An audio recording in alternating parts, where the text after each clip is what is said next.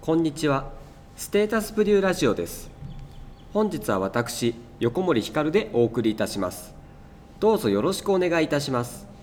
さて第5回目の今回はインスタグラマーマーケティングについてお話をしていきたいと思います。ソーシャルメディアの発展に伴って近年 YouTuber と同様に新しく生まれた職業インスタグラマー。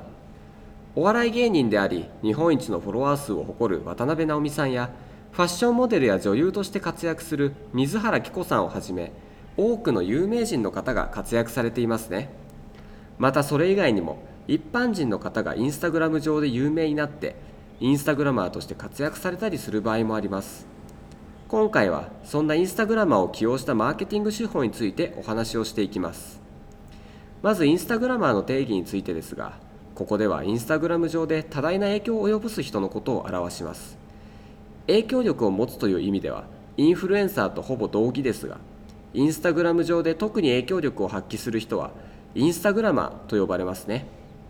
ただインスタグラマーといっても YouTuber が1再生ごとに収益が得られるのと違っていいねされただけで収益が発生するわけではありません。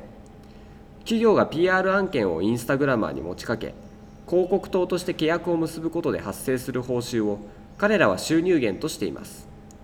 もちろんその金額は会社や案件ごとに異なり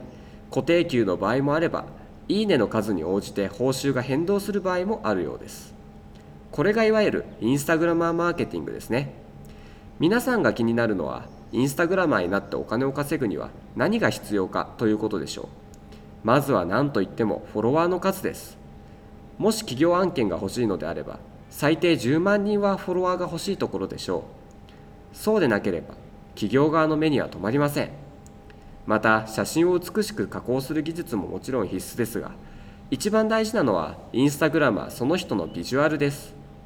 インスタグラマーもアナウンサーや俳優などと同様に人に見られることを仕事にしています。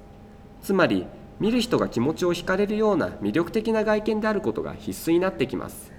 もちろんイケメンや美女でなければ必ずしもインスタグラマーになれないというわけではありませんがある程度見た目を整える努力は必要でしょう。では最後に企業側がどのようにしてインスタグラマーを探し契約するのかについてですが方法は大きく分けて2種類あります。一つはインスタグラマー事務所を通して所属インスタグラマーをキャスティングする。もう一つは直接個人的にキャスティングをするという方法です。芸能事務所のごとく YouTuber 事務所が登場しましたが実はインスタグラマーの事務所もあるんですね。ここまで来ると本当に面白いですね。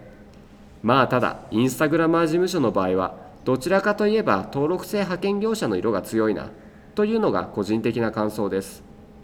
事務所を通すので契約金や報酬に加えて仲介料が発生してしまいますが個人的にキャスティングするとフェイクインフルエンサーという外れくじを引いてしまう可能性もあるので事務所を通してキャスティングをした方が確実でしょう。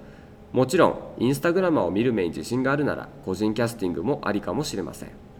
インスタグラマーマーケティングの流れはテレビ CM で芸能人をキャスティングするときと流れはさほど変わりません。ただ媒体がインスタグラムに変わったことと芸能人でもモデルでもない一般人にもチャンスがあるという違いがあるだけです。もしインスタグラムでフォロワーを増やしたり魅力的な写真を投稿することに自信がある方は是非挑戦してみてはいかがでしょうか。今回はここまでです。もっとインスタグラマーマーケティングについて知りたい方は、ステータスプリュー、JP、ブログと検索していただくか、説明欄のリンクをクリックすることで記事を読んでいただけます。本日も最後までご清聴いただきありがとうございました。